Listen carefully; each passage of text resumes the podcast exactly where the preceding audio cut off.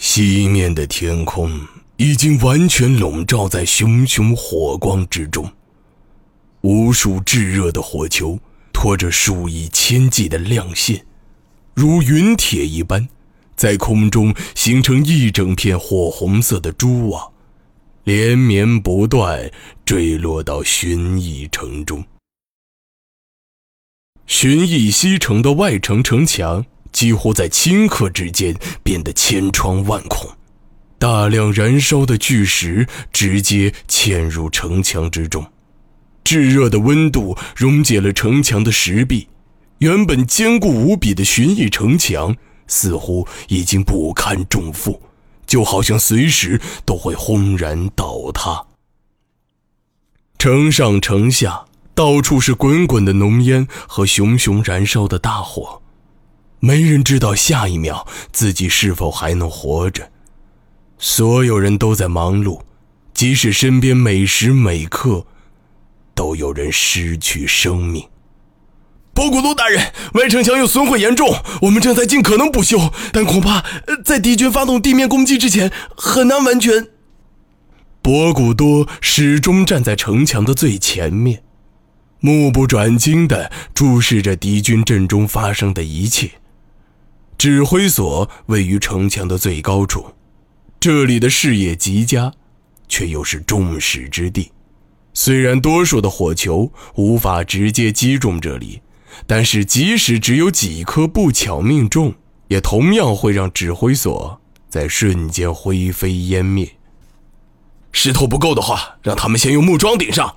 博古多咆哮道：“让弩炮全都动起来！没我的命令，谁都不准停下。”通知让炮阵都做好准备，等大人过来。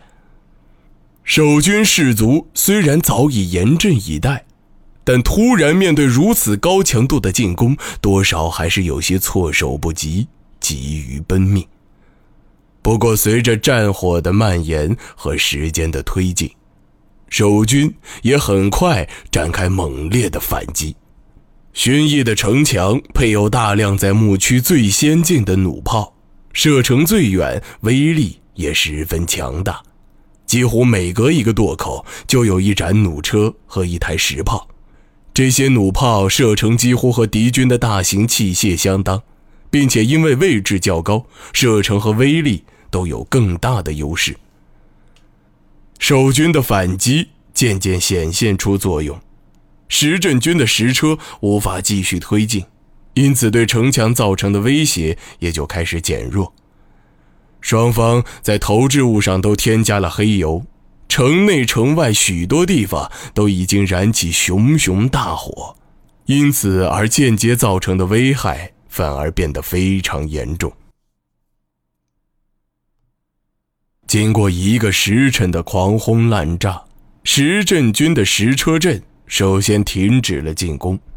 并出人意料地开始后撤，只是仅仅才过了一炷香不到的功夫，新一轮的进攻再次拉开了帷幕，而这次石阵几乎全部使用了更新的石车，射程和威力反而比第一次有过之而无不及。情况怎么样，博古多？听到这个声音，博古多立刻回过头。只见以次普已经上了城楼，他神色焦急地迎上前去，大声答道：“大将军，敌军已经开始第二次。”刹那间，伴随着一声轰然巨响，众人所在位置的地面突然开始剧烈震动，大量烟尘从天而降，一股无比剧烈的冲击将在场的所有人全都掀翻在地。大将军，大将军，你没事吧？博古多慌忙抹去脸上的灰尘，还没来得及睁开双眼，就开始大声叫喊起来：“不碍事儿！”伊次普猛地从地上爬起来，随意从身上扯下一块布条，用力堵住额角一个巨大的裂口，擦去满脸的鲜血，迅速走到城墙垛口的最前面，四下查看了一番，小声嘀咕道：“这石阵的杂碎，这一炮打的还真是准。”以次普随手将染满鲜血的布条扔到地上，开始仔细打量起城下敌军的排兵布阵。而就在这个时候，石镇军的地面部队终于开始行动，数以万计的步兵举起盾牌，簇拥在炮车周围，朝城门方向缓慢推进。大将军后退一些吧，博古多站在伊次普身后，小声提醒道：“大将军的伤口。”伊次普完全没有理会博古多。片刻之后，他突然拉住博古多的手臂，将他猛地拽到地板上。电光火石之间，只见一个巨大的火球冲破垛口处的城墙，从他们头上掠过，砸穿后面的穹顶，散开大量火星，最后掉落到瓮城中去了。这一炮打得也够准啊！